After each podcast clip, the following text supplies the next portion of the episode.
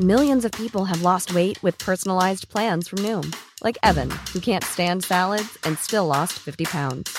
Salads, generally, for most people, are the easy button, right? For me, that wasn't an option. I never really was a salad guy. That's just not who I am. But Noom worked for me. Get your personalized plan today at Noom.com. Real Noom user compensated to provide their story. In four weeks, the typical Noom user can expect to lose one to two pounds per week. Individual results may vary.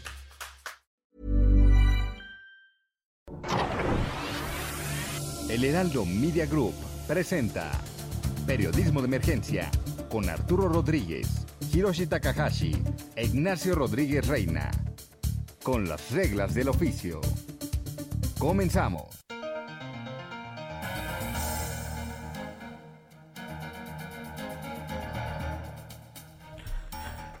10 de la mañana con dos minutos y como siempre es un privilegio poder saludarle en una emisión más de Periodismo de Emergencia hoy en domingo. Yo soy Arturo Rodríguez y saludo con muchísimo gusto, afecto, entusiasmo a mi compañero Hiroshi Takahashi. Arturo Rodríguez, muchas gracias, muy buenos días. Mónica Reyes, qué gustazo estar nuevamente con ustedes en este domingo, domingo de casi, pues se siente mitad de mes después de este enero tan largo. Sí, eh, enero larguísimo, ¿no? Fueron como cinco semanas, parecía que no terminaba. no terminaba, ya nos íbamos a quedar ahí. Mónica Reyes, buenos días. Buenos días, qué gusto saludarlos y ya próximos para festejar el 14 de febrero, ¿verdad? Hay que prepararnos. Por lo pronto disfrutando del primer puente del año y eh, listísimos para escucharte en el futuro próximo. Comenzamos, gracias. Futuro próximo. La semana inicia con el primer puente del año, pero el mundo no para. En diferentes países, mañana lunes, habrá protestas contra pruebas COVID y restricciones de viaje, un grito desesperado por normalizar actividades, pero sobre todo la tensión internacional continúa. Los ministros de Relaciones Exteriores de Francia viajan a Ucrania mientras que el canciller alemán visitará a Joe Biden en el contexto de los movimientos de tropas en la frontera rusa y los ejercicios militares de ese país que se espera concluyan el próximo jueves. En lo económico, el miércoles se presenta el informe sobre inflación en enero, mientras que el Banco de México dará a conocer la política monetaria. Las precampañas de los partidos políticos en los seis estados donde habrá elecciones de gobernador este año concluirán el próximo jueves, dando inicio así al llamado periodo de silencio que mantendrá a los candidatos inactivos hasta el 3 de abril, cuando inicien las campañas formales. La polémica continuará sobre la organización de la revocación de mandato, pues el partido oficial y al presidente López Obrador no están de acuerdo con el plan diseñado por el órgano electoral. El viernes iniciarán los trabajos de obra para la búsqueda de cuerpos en la mina Pasta de Conchos, de acuerdo a lo informado por la Comisión Federal de Electricidad, asunto polémico por la forma, los contratos y las perspectivas del caso a futuro. Finalmente, cabe destacar que en la semana se desarrollan los Juegos Olímpicos de Invierno. La México-estadounidense Sarah Schlepper compite por Estados Unidos en esquí alpino, mientras que en patinaje artístico debuta el mexicano Donovan Carrillo. Periodismo de emergencia. Con las reglas del oficio. Muchas gracias a Mónica Reyes por este adelanto de lo que será la semana, la semana que, eh, bueno, pues tiene muy eh, atentos a pues todos los observadores eh, sobre lo que ocurre en el, en el contexto internacional. O sea, está este fenómeno, pues no visto en décadas, Hirochi, de una tensión entre Rusia y, pues digamos, el mundo occidental y naturalmente eh, pues hay diferentes eh, temáticas que al menos en esta en este arranque de año eh, pues han puesto tensión, nerviosismo y naturalmente preocupa el papel de México en, en el contexto. Y parece que México se encuentra fuera de la discusión. Básicamente lo que estamos escuchando de noticias internacionales de México tiene que ver en últimos días con un pleito que tienen con el gobierno de Panamá. un, un, cruce ahí de dimes y diretes, a ver quién es más pendenciero, me parece, pero bueno, eh, por la hora, eh, pues para nosotros es un honor volver a eh, tener comunicación con la embajadora eminente de México, Marta Bárcena, a quien saludo con muchísimo gusto esta mañana.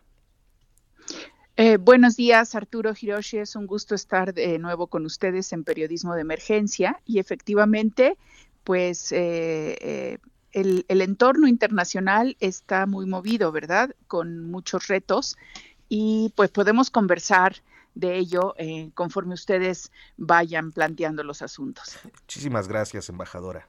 Embajadora, por ahí esta semana se estuvo mencionando desde el gobierno de Panamá que a México le hace más falta Panamá que, que México a Panamá. Eh, estaban diciendo que pues prácticamente el presidente estaba errado en sus señalamientos, hasta hablaba de inquisición en algún momento el presidente de México. ¿Es cierto? ¿No nos hace falta Panamá o sí le hace tanta falta Panamá a México? Mira, yo creo que eh, eh, pues nos complementamos y nos hacemos falta los dos países. Yo creo que ponerse a discutir quién es más importante o quién le hace falta más uno al otro es una discusión estéril e inútil, propia justamente de una exacerbación, eh, de exacerbar los ánimos. Eh, sin duda alguna, para México es importante Panamá, puesto que por ahí cruzan mucha de la mercancía que llega a puertos mexicanos, ¿verdad? Y también, pues, eh, a, Panamá le hace falta México, porque México es pues uno de los países más relevantes, si no es de América Latina, el, el mayor hispanoparlante del mundo. Entonces, meterse en esa discusión es, eh, es eh, justamente ir a una discusión lo contrario de lo que requiere la diplomacia, que en este momento hay que ver cómo eh, abrir mejores canales de comunicación, cómo explicar las posiciones de uno y otro país y cómo eh, retomar las buenas relaciones que han caracterizado históricamente a México y a Panamá. Leí al respecto algo en redes sociales algunas personas afines al gobierno actual o que son, digamos, de sus de sus eh, porristas. que dicen es que Panamá tiene miedo por el, el canal interoceánico entre Salina Cruz y Coatzacoalcos. Mira, eh, porque les vamos a quitar el negocio del canal de Panamá. Bueno, quien escribe eso es desconocer absolutamente eh, el nivel de tráfico marítimo que tiene el canal de Panamá y el número de años que todavía nos va a llevar a nosotros a ser operativo este proyecto transísmico y que ninguno de nuestros dos puertos, ni Salina Cruz ni Coatzacoalcos, son puertos de gran calado y por lo tanto no pueden recibir los barcos estos enormes que se conocen justamente con el nombre de Post-Panamá. E, e, Entonces, en una redacción sería volar la nota porque es súper exagerada esa comparación. Exactamente, es muy exagerada la comparación y entonces es entrar a un nivel de discusión que no está basado en hechos, sino en puras construcciones imaginarias de reclamos y eso no ayuda a mejorar las relaciones entre los dos países. Embajadora, y a usted le tocó, bueno, pues un, momento importante para México en los Estados Unidos, siempre es importante, pero bueno, con un presidente eh, hostil, verbalmente pendenciero. y creo, que, creo que esta condición y pareciera estar muy presente hoy en los líderes internacionales. Yo veía el, el tuit de respuesta de, del presidente Cortizo al presidente López Obrador e inmediatamente antes veía también una descalificación a la prensa. Eh, de aquel país, del propio presidente panameño. O sea, pareciera que este tono eh, es un tono o en realidad eh, estamos ante situaciones tan pues excesivas en, en la narrativa de los líderes internacionales.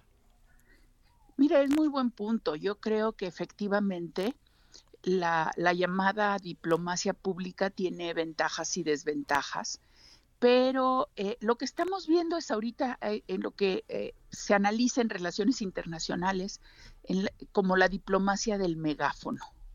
Es a ver a veces quién grita más y quién sostiene más sus posiciones. Y en general la diplomacia del megáfono pues no ayuda a, nadie o ayuda poco. Eh, a veces es preferible una diplomacia más discreta, pero yo creo que marcas tú muy bien la tendencia, o sea, sí estamos yendo hacia un uso excesivo de la diplomacia del megáfono en las redes sociales. Y eso hace también que veamos en muchos países un constante enfrentamiento entre sus líderes y sus medios de opinión, su prensa, su radio, su televisión. Y, eh, y, como hay la inmediatez también de la información, muchas veces se emiten opiniones de uno y otro lado sin un análisis eh, profundo, no solo de la situación que, a la que se están refiriendo tanto prensa como líderes, como de las consecuencias de sus dichos. Y esto es algo que se viene estudiando en las universidades que imparten la cátedra de Relaciones Internacionales de Comunicación y es algo que viene preocupando a los servicios exteriores de todo el mundo desde hace tiempo, porque entonces una vez que se exacerban los ánimos a través de enfrentamientos eh, de redes sociales o de medios con esta diplomacia del megáfono, es eh, tienes que entrar a la siguiente fase que como diría el Quijote es la de desfacer en tuertos, ¿no? Deshacer agravios. Y eso le toca a los diplomáticos. Exactamente. Y ahí me acuerdo siempre de un dicho de uno de mis jefes, que yo consideré siempre mi mentor, don Antonio González de León, eh, embajador de México, murió siendo embajador de México en Brasil, que me decía, mire, eh, mire niña, era yo muy joven, me decía, a nosotros no nos pagan por las cosas bonitas de la diplomacia, no nos pagan por asistir a un concierto en representación de México, no nos pagan por por eh, participar en actos sociales, por ponerse eh, la corona de algo bien logrado.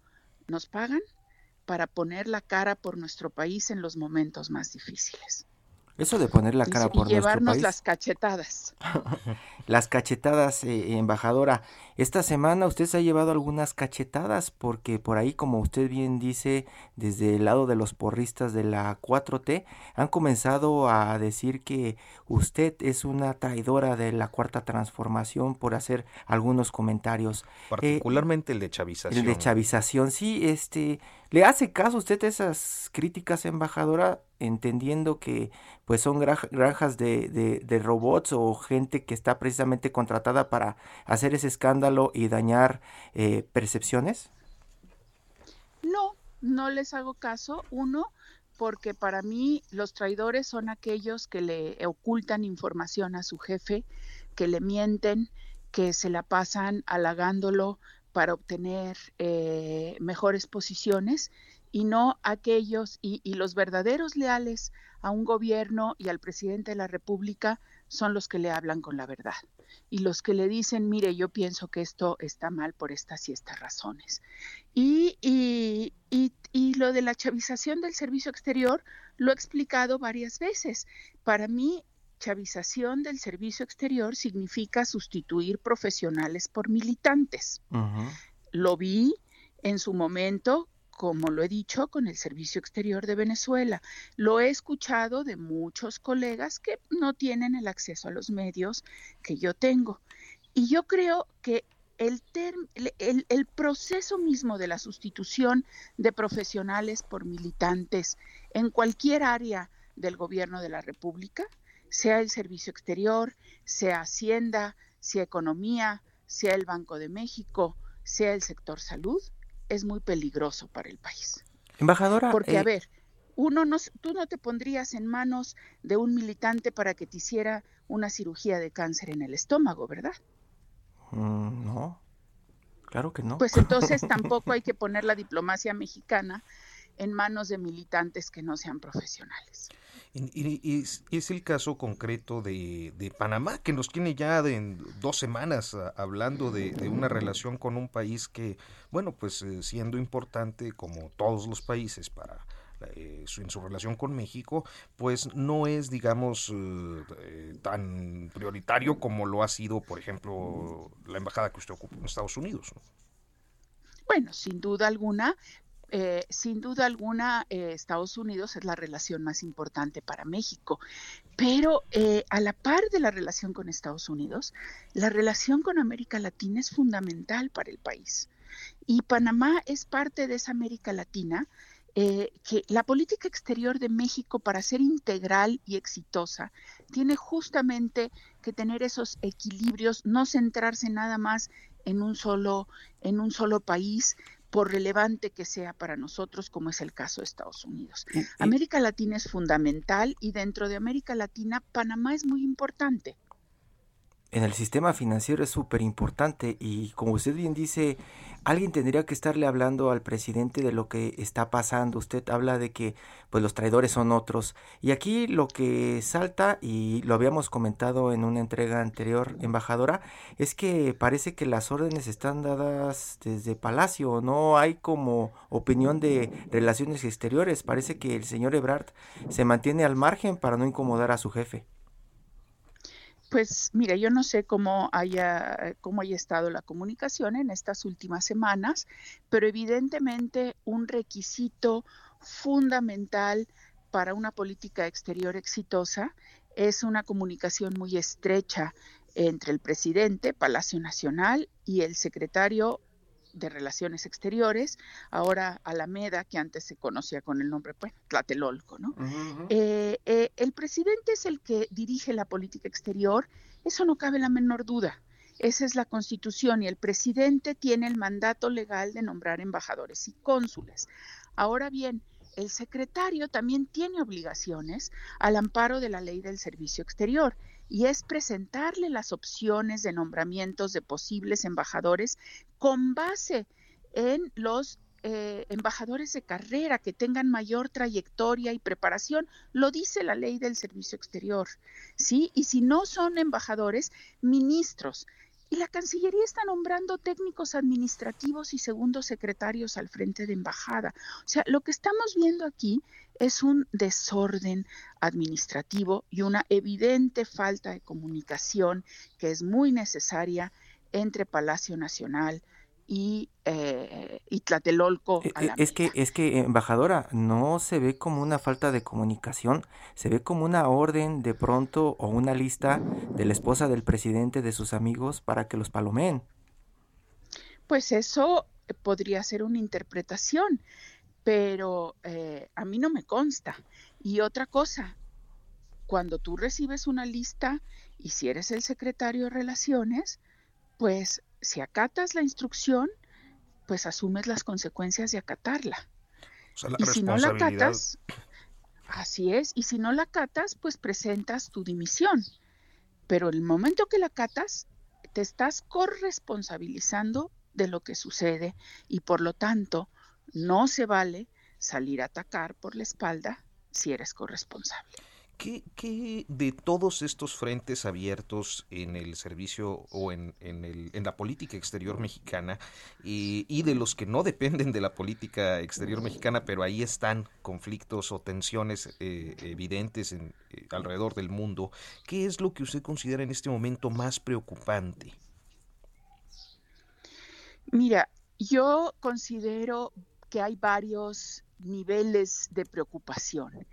Eh, uno, en la relación con Estados Unidos, sin duda alguna, ah, vamos a ver en los próximos años una serie de demandas de empresas estadounidenses por lo que ellas consideran son violaciones al Tratado México-Estados Unidos-Canadá. No necesariamente quiere decir que tengan razón, pero sí que vamos a entrar a procesos legales que van a tener altos costos para el gobierno mexicano, desde tener que pagar abogados para defenderlos eh, en, los paneles de solución de controversias. Este tema es eh, un tema que yo veo venir en la relación con los Estados Unidos eh, preocupante. El segundo tema preocupante en la relación con Estados Unidos tiene que ver con cuestiones muy técnicas que a veces a la opinión pública eh, cuesta trabajo explicar, que es eh, las exigencias de las leyes internas de Estados Unidos para que las empresas que exportan a su país y que son, imagínate, México es el primer socio comercial de Estados Unidos, cumplan con una serie de requisitos que imponen las propias leyes estadounidenses. Eh, ¿A qué me refiero? Me refiero a que, por ejemplo, hay que obtener algunos certificados que se llaman técnicamente certificados de comparabilidad pesquera, ¿Qué quiere decir? Que las técnicas pesqueras mexicanas son similares a las de Estados Unidos. Y si no tienes ese certificado, no puedes exportar tus productos, ¿sí? Necesitábamos, cuando yo dejé la embajada, ahorita no sé cómo, cómo vamos de avanzados, necesitábamos obtener 65 certificados de comparabilidad pesquera. Si no los tenemos, se suspenden las exportaciones de México a los Estados Unidos. ¿Sí?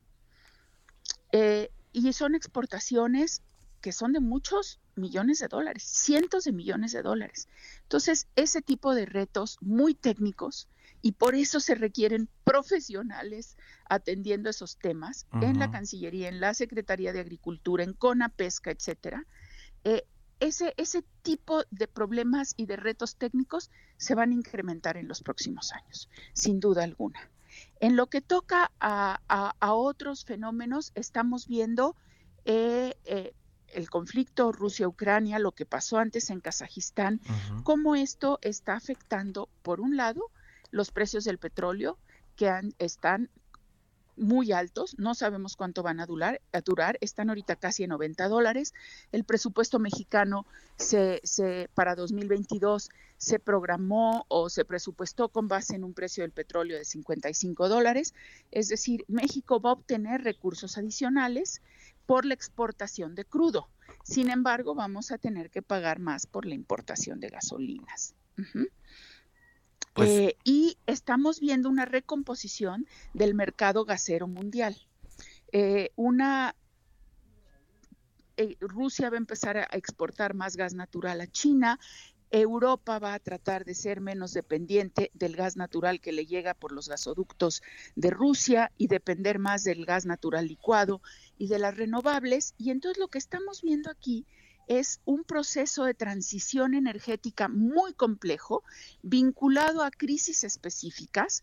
A, aúnale a esto el uso de energías renovables, en donde México no está discutiendo eso al interior del país, eh, eh, lo estamos discutiendo sí en relación a la reforma eléctrica, pero no a la transición energética mundial. Y entonces, en, ese, en esa transición energética desordenada, tenemos mucho que perder. Pues, embajadora, pues le agradecemos mucho su tiempo y que nos haya tomado la comunicación esta mañana. muchísimas gracias. Estoy a la orden con ustedes. Hasta luego. Un abrazo, embajadora. Siempre interesante escuchar a Marta Bárcena, una experiencia increíble, ¿no? Trayectoria este, y un conocimiento del servicio exterior. Y totalmente diplomática. Vamos a hacer una pausa y en unos momentos continuamos en periodismo de emergencia.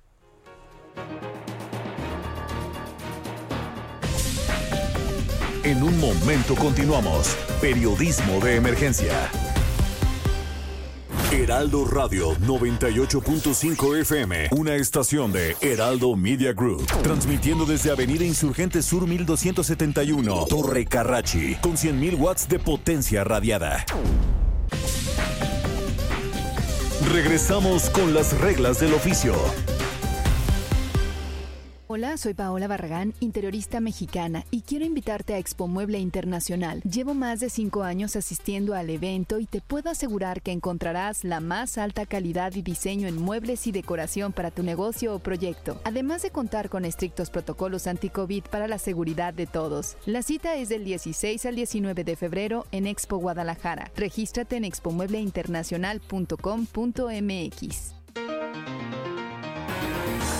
10 de la mañana con 30 minutos y nosotros continuamos en periodismo de emergencia con, eh, pues ahora un tema, un tema que eh, se está poniendo sobre la mesa, la posibilidad de que aquellos recursos que han sido, eh, pues decomisados, incautados o bien cuentas congeladas procedentes del, del crimen, se usen en lugar de devolverle al pueblo lo robado, pues para equipar eh, cuerpos de seguridad. Y tenemos en la línea a Alejandro Hop, que es un experto en materia de seguridad. Muy buenos días, Alejandro. Gracias por tomarnos la comunicación. Te saludo. Tired of ads barging into your favorite news podcasts? Good news. Ad-free listening is available on Amazon Music for all the music plus top podcasts included with your Prime membership. Stay up to date on everything newsworthy by downloading the Amazon Music app for free or go to amazon.com slash news ad free.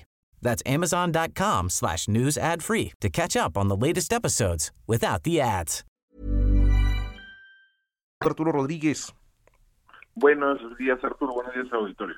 Muy buenos días, don Alejandro. Pues resulta que ayer los vecinos de Pardillo 3, a unos 20 kilómetros de la cabecera de Fresnillo, amanecieron con 10 cadáveres regados en dos de las calles principales. David Monreal, el gobernador, dice que podría tratarse de una pelea entre cárteles. Y desde el gobierno dicen que habrá dinero, recursos, para comenzar a tratar de combatir a los delincuentes. Y aquí la pregunta, don Alejandro, es, ¿servirá el dinero para tratar de combatir una delincuencia que de pronto no está siendo investigada por cuerpos de inteligencia, o al menos eso parece? Pues mira, yo creo que sí es de aplaudir que quieran dedicar más recursos a las policías locales. Eh, es el eslabón más débil de, en muchos sentidos de la cadena de seguridad y justicia. Entonces, bueno, yo creo que es una buena noticia que quieran dedicar más recursos. Ahora, si es, eh, si estos van a provenir en, en cantidad suficiente de los recursos incautados de grupos criminales, yo tengo ahí un poco dudas por varias razones. Eh, uno, porque eh, muchos de esos recursos pues, están sujetos a, procesos, ¿no? Eh, no, no, no simplemente se les se congelan las cuentas y ya se pueden repartir. O sea, tiene que, hay un proceso de para que haya extinción de dominio eh, y pues eso eso toma toma tiempo, ¿no? Eh, toma meses cuando no años. Entonces tal vez sea la manera más rápida de hacer llegar recursos a los gobiernos, a las policías municipales. Ahora, sobre el caso específico de Zacatecas, yo creo que es, sí es preocupante lo sucedido, porque esto sucede a dos meses de que el gobierno federal haya anunciado, había eh, anunciado un plan de apoyo a ese estado. Eh, y el envío de más personal de tanto la Guardia Nacional como el Ejército a esa a ese, a esa entidad federativa. Eh, eso yo creo que habla un poco de los de los problemas conceptuales del, de la intervención federal en este caso, eh, donde supusieron que la simple presencia de personal militar iba a tener algún tipo de efecto disuasivo. Eh, creo que las noticias que nos llegaron ayer eh, son una muestra de que no, no es el caso, ¿no? Que si se quiere combatir el homicidio, pues tiene que pasarse por una investigación criminal y se tiene que pasar por fortalecer las capacidades, ¿no? De procesar ese tipo de delitos, ¿no? en el espacio local y eso es lo que lo que no está en la mesa y aquí lo que le decía es el tema de la inteligencia del espionaje no está funcionando realmente dentro de este gobierno o gobiernos estatales porque parecería que eh, las autoridades van como ciegas contra pues como dicen ellos presuntos grupos criminales no pues mira primero no es lo mismo espionaje que inteligencia no el espionaje es un instrumento para generar inteligencia pero no es ciertamente no el único eh, sobre eh, esto, pues yo, yo, creo que lo que falta es, investigación criminal, déjame ponerlo así. Eh, yo creo que falta la, la, capacidad para ir construyendo casos, para ir generando evidencia, para irla eh, presentando ante los tribunales y para ir generando las detenciones que, que sean necesarias. Eh, esto yo creo que hay una hay una debilidad estructural de nuestro sistema de seguridad y justicia, ¿no? y que es particularmente marcado en lugares como, como Zacatecas, ¿no? Yo creo que por ahí habría que ir enfocando los esfuerzos y menos en la presencia supuestamente disuasiva de personal militar. Sí, y aunque bueno, estaríamos hablando de esto que eh, nos dice, me parece que encaja a la perfección con lo que venimos diciendo desde hace décadas, ¿no? Eh, es una parte, o sea, aquí hay hay un problema estructural, ¿no? O sea, la violencia en México no empezó ayer y no va a terminar mañana, ¿no? Eh, o sea, se necesita ir construyendo capacidades institucionales a varios niveles, en varios eslabones del, sistema, em, en las policías municipales, por supuesto, por supuesto, también en los ministerios públicos, en, las fiscalías. Em, hay que ir repensando tal vez el rol del Ministerio Público en, el mando y conducción de la, de la investigación criminal y em, ir replanteando los recursos que se necesitan para para construir esas capacidades, ¿no? Hay un problema financiero o presupuestal de fondo, ¿no? Que no hemos que no le hemos dado no al cual no le hemos encontrado todavía la cuadratura del círculo. Sí, y yo le decía ese tema del espionaje porque pues tenemos conocimiento de que pues hay todavía grupos que han trabajado en sexenios anteriores que trabajan con esta empresa NSO Group, ¿no? Sí que siguen eh, llegando como intermediarios con gobiernos estatales vendiéndoles la solución. Ya sabe, llegan y dicen esto es lo que se utilizaba en sexenios pasados para tratar de controlar a la delincuencia. Con esto puedes ir rastreando, con esto puedes tener información que puede ser accionable. Y siguen trabajando por todos lados. Y ahora que se anuncia este tema de que habrá dinero, pues surge también claramente el interés de algunos de los que venden esta tecnología para meterse a competir por pues ofrecer una nueva solución que nos hemos dado cuenta sigue sin funcionar. Es que digo es que ahí el problema es, este, es llegar, eh, o sea, creer que la solución es tecnológica es, eh, es no entender la pregunta, ¿no? Eh, o sea, una parte, una parte de la respuesta sí es la modernización tecnológica, pero de la mano de una, de una, transformación de los procesos y de una transformación de las estructuras institucionales. Simplemente comprar tecnología de este tipo de u otra, no drones o cámaras o lo que sea, no va a ser, no es la solución, ¿no? Eh, y pero y, hay un incentivo muy potente, ¿no? De parte de los gobiernos de todos los niveles de invertir en fierros, ¿no? Porque son más vistos, son más visibles, se da la percepción de que se está haciendo algo, eh, aunque ese algo no sea necesariamente lo que se necesita. La, la, narrativa oficial es que han disminuido prácticamente todos los eh, indicadores de la mayoría de los delitos, exceptuando el de eh, pues homicidios. E, ¿Es, ¿Es dable interpretar así eh, el resultado de pues la gran apuesta del presidente López Obrador, que ha sido la Guardia Nacional, Alejandro? Eh, no, yo creo que, a ver, la Guardia Nacional tiene muy poca incidencia en, en términos de, reducción de delitos, ¿no? Y, digamos, su último, el reporte anual que acaban de presentar al Senado, eh, eh, reveló que en todo 2021 solo pusieron a disposición 8.200 personas. Eh, eh, entonces, digamos, ¿cuál, la disminución que sí ha habido en algunos tipos de delito patrimonial, particularmente algunas formas de robo, tiene que ver con varias cosas, pero una, un elemento ahí fundamental ha sido la, propia pandemia, ¿no? Y la reducción eso, y la transformación de los patrones de movilidad y de actividad económica y social que ha traído aparejada, ¿no? Menos gente en la, en la calle, más gente trabajando desde casa, más gente comprando en línea. Eh, eso ha ido alterando la matriz de oportunidades de delito, ¿no? Entonces eh, hay menos eh, oportunidades para hacer robar a transeúntes y hay menos transeúntes, ¿no? Em, entonces, digamos, eso, eso, y además pues ahí ha habido algunos esfuerzos locales que son rescatables, ¿no? Donde, donde parece haber habido algún un efecto, pienso, por ejemplo, la Ciudad de México, ¿no? pero y, algunos municipios eh, en, otras partes del país. Pero en general, digamos, yo creo que esto es más un, resultado de, esta transformación estructural que de eh, que de un cambio, de una eficacia en las políticas, ¿no? Eso es lo que pregunta en una columna, ¿no? ¿Disminuyó la violencia? Y pues claramente después de leerla la respuesta es no, por todo este pues contexto, ¿no? O, no sabemos, no, déjame ponerlo así. Eh, o sea, lo que yo quería eh, mostrar en esa, en esa columna es que eh, los datos del Secretario Ejecutivo del Sistema Nacional de Seguridad Pública son parciales y a veces, y muchas veces están por debajo de los datos que eventualmente da el INEGI, pero el INEGI los da con cierto rezago. ¿no? Entonces, como en 2020 el, el secretario ejecutivo mostró una caída los datos del secretario ejecutivo mostraron una caída, los datos del INEGI mostraron un pequeño incremento. ¿no? Entonces, tener toda la información, yo creo que es, prematuro suponer que hay una disminución de, la violencia. Y ahora, dicho lo anterior, aún si se confirma el dato del secretariado, pues es una disminución bastante modesta, ¿no? De 3.6%.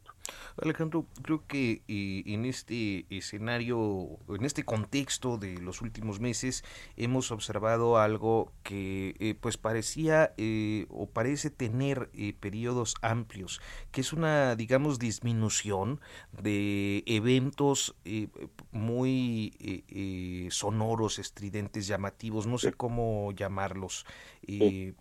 Pareciera que estos, que, que hay una violencia, evidentemente, pero que es muy focalizada y, que no, pues, eh, provoca terror en las sociedades.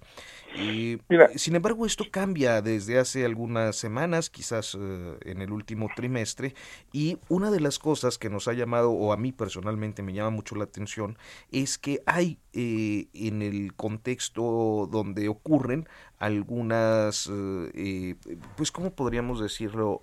situaciones políticas que no pueden o no, o no, o que muchos de alguna manera asociamos. ¿Ha observado esto, particularmente en casos Zacatecas, Veracruz? Eh, pues mira, a ver, la evolución de las variables delictivas no puede entenderse en el vacío, ¿no? Ocurre en, contextos económicos, políticos, sociales específicos, ¿no? Eh, las transiciones de gobierno luego pueden ser complicadas, ¿no? Puede ser, es, una de las posibles explicaciones de lo que viene sucediendo en, Zacatecas, una parte de ella al menos. Eh, eh, hay eh, las rivalidades que pueden existir, por ejemplo, entre gobernadores y alcaldes pueden ser, pueden ser también tener efectos estabilizadores. Eh, entonces sí, o sea, siempre hay un elemento político, ¿no? En la evolución de este tipo de, variables, ¿no? no, no, no se puede analizar en un vacío, ¿no? Estaba platicando también, eh, don Alejandro, sobre los focos rojos del 2022. Eso es lo que me llama la atención en este momento de estas variables. Dice que la violencia podría detonarse en estados con elecciones. ¿Ahí es donde ve el mayor riesgo este año? Pues mira, menos que el año pasado, menos que 2021, que haber menos violencia social en las elecciones que en 2021, por una simple razón, hay menos contiendas eh, municipales. ¿no? Eh, eh, creo que si mal recuerdo, los seis estados que tienen elecciones este año, solo Durango elige eh, presidentes municipales. Em, entonces, eh, y, el grueso de la violencia social las elecciones está en ese nivel. ¿no? Pero de cualquier manera, de nuevo, la, las transiciones de gobierno pueden ser pueden ser complicadas, puede puede generarse violencia en torno, en torno a las elecciones y puede generarse, digamos, la tentación ciertos grupos criminales de intervenir en el proceso electoral como sucedió en algunos estados el año pasado. Sí, y, eh, eso eso explicaría un poco lo de Quintana Roo, por ejemplo. No lo sabemos, no creo. Yo creo que lo de Quintana Roo es más estructural, es un tema, de, o sea, ha crecido exponencialmente la, extorsión, eh, y la extorsión es un negocio que exige monopolio, y eso y eso muchas veces lleva a, a disputas por esa renta criminal, ¿no?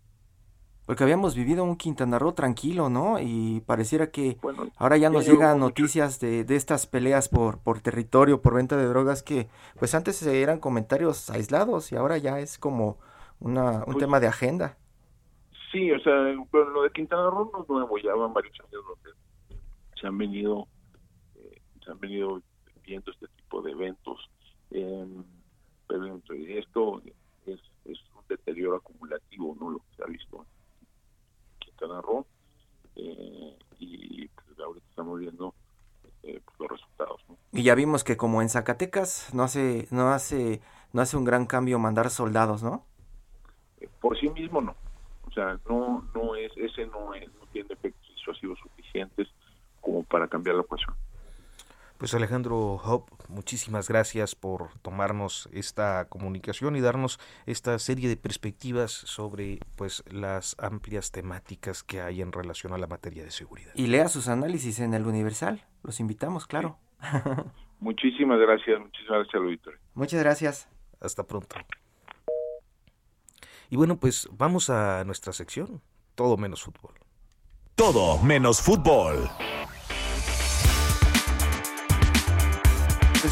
Eh, ya, ya eh, están calentándose eh, las parrillas para ver para ver eh, el emparrillado, ¿no? El próximo 15 es, este, 13, perdón, el, el 13 de febrero. Domingo es el, 13. Sí, y, y está calentando tanto que hasta en todo menos fútbol hablamos de fútbol. De fu- Pero de fútbol americano. ¿no? Creo que eh, en este caso vale mucho la pena. Y bueno, pues tenemos dos invitadazos, Hiroshi. Sí, está Santiago Corona, periodista deportivo y conductor del programa Plan de Juego del Hera- Heraldo Radio Guadalajara. Y Luis Carriles, director de la prensa, el diario que dice lo que otros callan y experto en fútbol americano, coach y pues un gran conocedor de este deporte. Santiago, Luis, muy buenos días.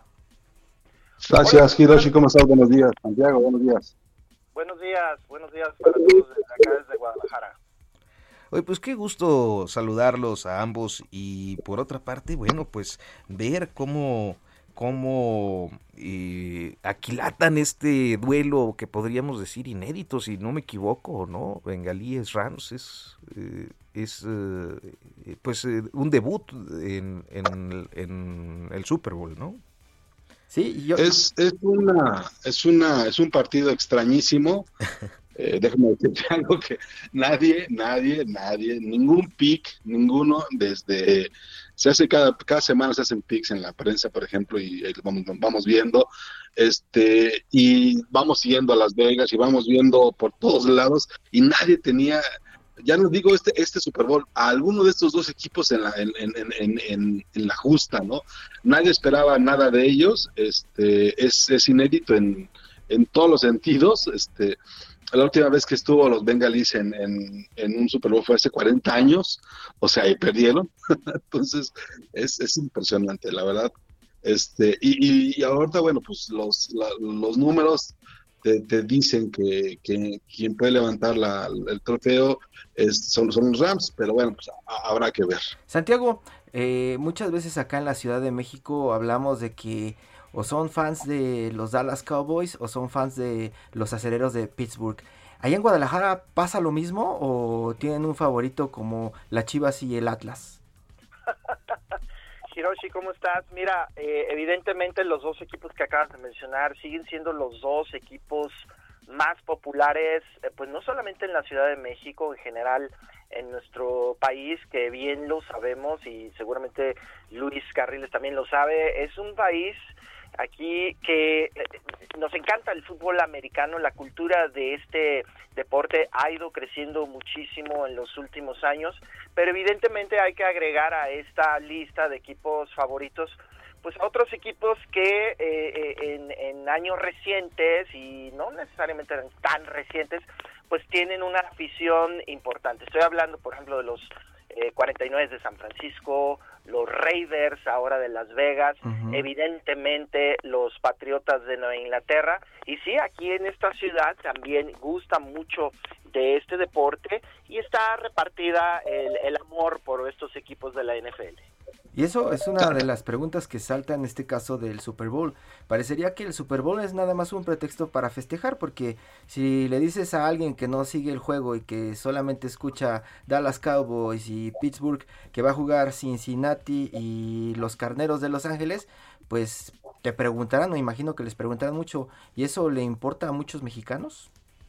Sí, por supuesto que sí, ha crecido mucho la afición a este deporte. Yo te puedo decir que conozco a unos cuatro o cinco amigos cercanos que eh, eh, su equipo son los bengalíes de Cincinnati, no de ahorita, sino desde hace 30 o 40 años. Entonces, aunque quizás no sean eh, los equipos más populares en toda la liga, sí hay afición que, insisto, ha ido creciendo y no solamente el amor por este deporte, Hiroshi, sino el conocimiento, que como ustedes saben es un deporte eh, muy específico, pero cada vez más personas, inclusive lo quiero mencionar abiertamente, cada vez más mujeres también van eh, conociendo y haciéndose más expertos y expertas en el fútbol americano. Luis, en fútbol soccer también somos malos. Este, pero el fútbol americano, ¿por qué no se ha hecho un gran negocio como el soccer en este país? En, en, en, en términos de negocio, se están intentando ya dos ligas. profesionales de fútbol americano. Una de ellas es la LFA, la Liga de Fútbol Americano, la otra la Liga Mexicana de Fútbol Americano. Hay dos ligas que están, digamos, intentando este, crear ahí una, una especie de, de negocio. También estamos eh, viendo, por ejemplo, que Liga Mayor se está convirtiendo en un exportador también de talento hacia Estados Unidos, a los equipos de práctica y demás. No, no tenemos ni el tamaño ni el, ni el cocheo que, que, tienen en Estados Unidos.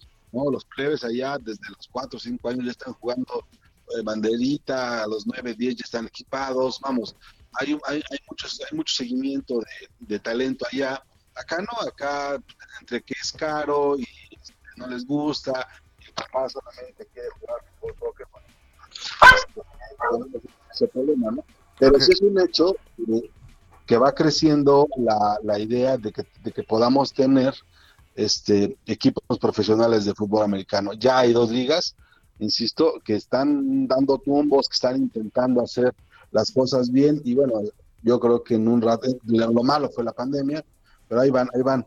Y, y, y de Guadalajara, por ejemplo, también son fans de, Green Bay, no sé por qué, pero les encanta Green Bay. ¿Será porque es como cooperativa? Porque es un equipo del pueblo, del pueblo bueno. No, el equipo del pueblo son los bengalíes. Ah, vaya, yo pensaba que Green Bay era el equipo, del pueblo. Son los bengalíes. Sí, no, la, la Ferrera, Cleveland, el equipo del pueblo son los bengalíes. Vaya. Como las chivas. Ah, sí. Pues bien, eh, ¿qué onda? ¿Cómo, cómo, ¿Cómo nos van a prospectivar el, juego? ¿Qué, qué, eh, ¿Dónde ubican una superioridad? ¿A quién le apostamos, pues? Para ser más claro. yo le apostaría a la yo, le apostaría a la defensa de, de, Los Ángeles. Está, yo estaría pensando probablemente en, en, un, en un marcador ligeramente separado, no sé, ganar por 12 y que anotaría primero Rams y probablemente esté decidido ya a la primera mitad del, del, juego. No sé, no, no, no veo cómo, cómo los bengalis puedan parar este a, la, a la, defensiva de, Los Ángeles, pero bueno, en este, en este torneo sí ha estado, han estado los pronósticos muy malos para todo el mundo, no hay quien gane este 70% de los juegos, ¿no? Santiago. Es complicado hacer predicciones y yo como analista a, título personal nunca me ha gustado hacer predicciones, sin embargo es evidente que eh, muchas personas quieren saber. Y sí, eh, las predicciones en esta temporada han sido erradas en eh, varios de los casos, creo que podemos esperar un partido muy parejo y yo sí alcanzaría a esperar que los galíes, a pesar de ser el equipo con menos experiencia, tienen ya dos derrotas en Super Bowl, en su historia, puedan eh, alzarse con el triunfo. Santiago, invítanos, tienen programados varios especiales a lo largo de la semana, ¿cierto? Sí, Hiroshi, te agradezco mucho y quiero eh, eh, agradecer aquí a nivel nacional a Oscar Herrera, el director de El Heraldo Radio Jalisco. De hecho, yo ya estoy aquí en la cabina del Heraldo porque tenemos nuestro programa plan de juego todos los domingos inmediatamente después de ustedes. Yo siempre los escucho cuando vengo aquí a la cabina del Heraldo Radio eh, aquí en la ciudad de Guadalajara. Salimos a nivel local en el 100.3 de FM, pero de forma especial el domingo del Super Bowl, el 13 de febrero, vamos a tener una emisión especial a nivel nacional en todo Heraldo Media Group, lo cual eh, eh, estamos muy contentos. Próximo domingo, previo al Super Bowl, de 4 a 5 y media, emisión especial de nuestro, nuestro programa de radio Plan de Juego en todas las estaciones del Heraldo. Pues ya está. Muchísimas gracias, Santiago Corona, periodista deportivo, conductor de Plan de Juego del Heraldo Radio en Guadalajara. Luis Carriles, eh, director de la prensa, colega, amigo y además este, pues, todo un experto en la NFL. Muchísimas gracias. Hasta pronto. Y pues nosotros también nos despedimos, Hirochi. Se nos acabó el tiempo. Eh, próximo sábado, 10 de la mañana. Arturo Rodríguez, gracias. Hasta pronto.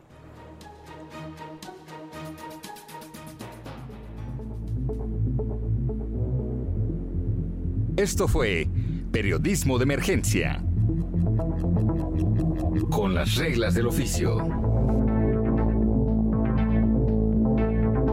Heraldo Media Group.